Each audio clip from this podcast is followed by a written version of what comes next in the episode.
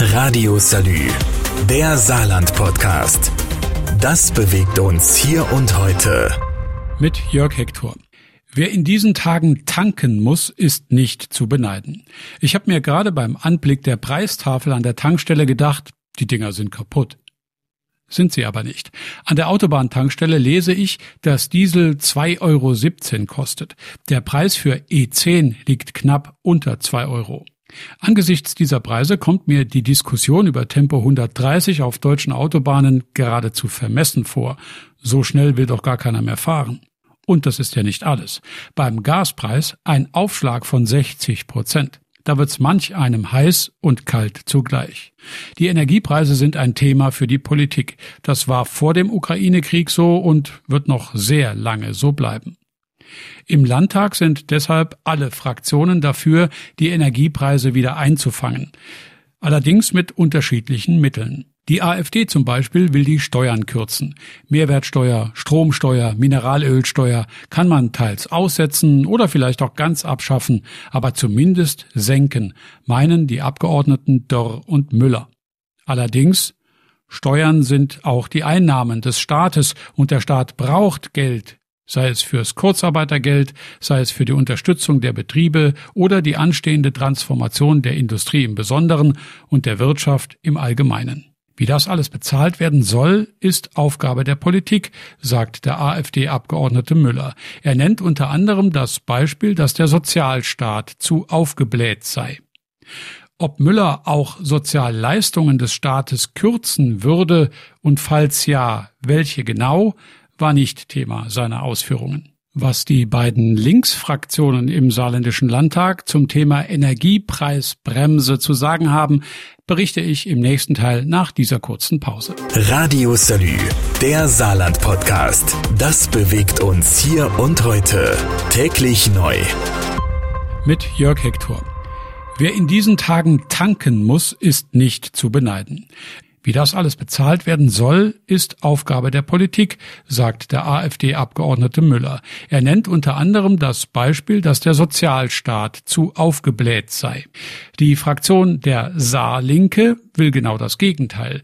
Mehr Sozialleistungen insbesondere für diejenigen in der Gesellschaft, die nur knapp über den üblichen Sätzen leben, denn bei denen schlägt der Preis für die warme Wohnung besonders hart ins Kontor. Und Stromsperren sollten sowieso komplett verboten sein, verlangt die Fraktionsvorsitzende Spaniol.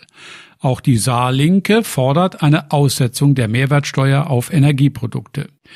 Aus der Fraktion der Linkspartei berichtet der parlamentarische Geschäftsführer Flackus, dass ihm ein grundsätzlicher Ansatz fehlt, der die Frage beantwortet, wie mit Energie künftig umzugehen ist. Flackus und die Linkspartei wollen deshalb dafür werben, Energie zum Bereich der Daseinsvorsorge dazuzuzählen. Das würde bedeuten, dass der Staat mindestens Energiereserven organisiert, aber besser noch den kompletten Energiemarkt.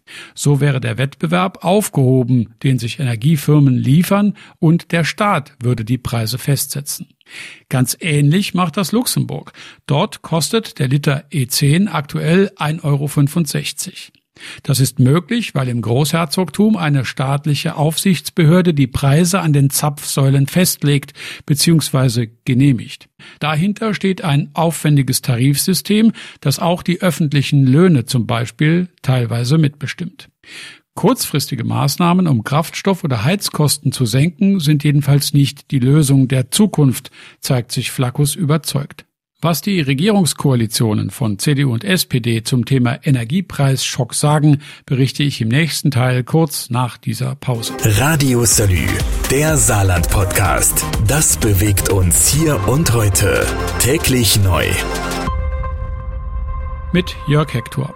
Preise um die zwei Euro oder sogar mehr für Diesel und Benzin sorgen derzeit für Stress beim Tanken. Aber auch der Gaspreis hat gut 60 Prozent zugelegt, was vielen Bürgern auch unruhige Nächte beschert. Im Landtag wollen alle die galoppierenden Energiepreise wieder einfangen.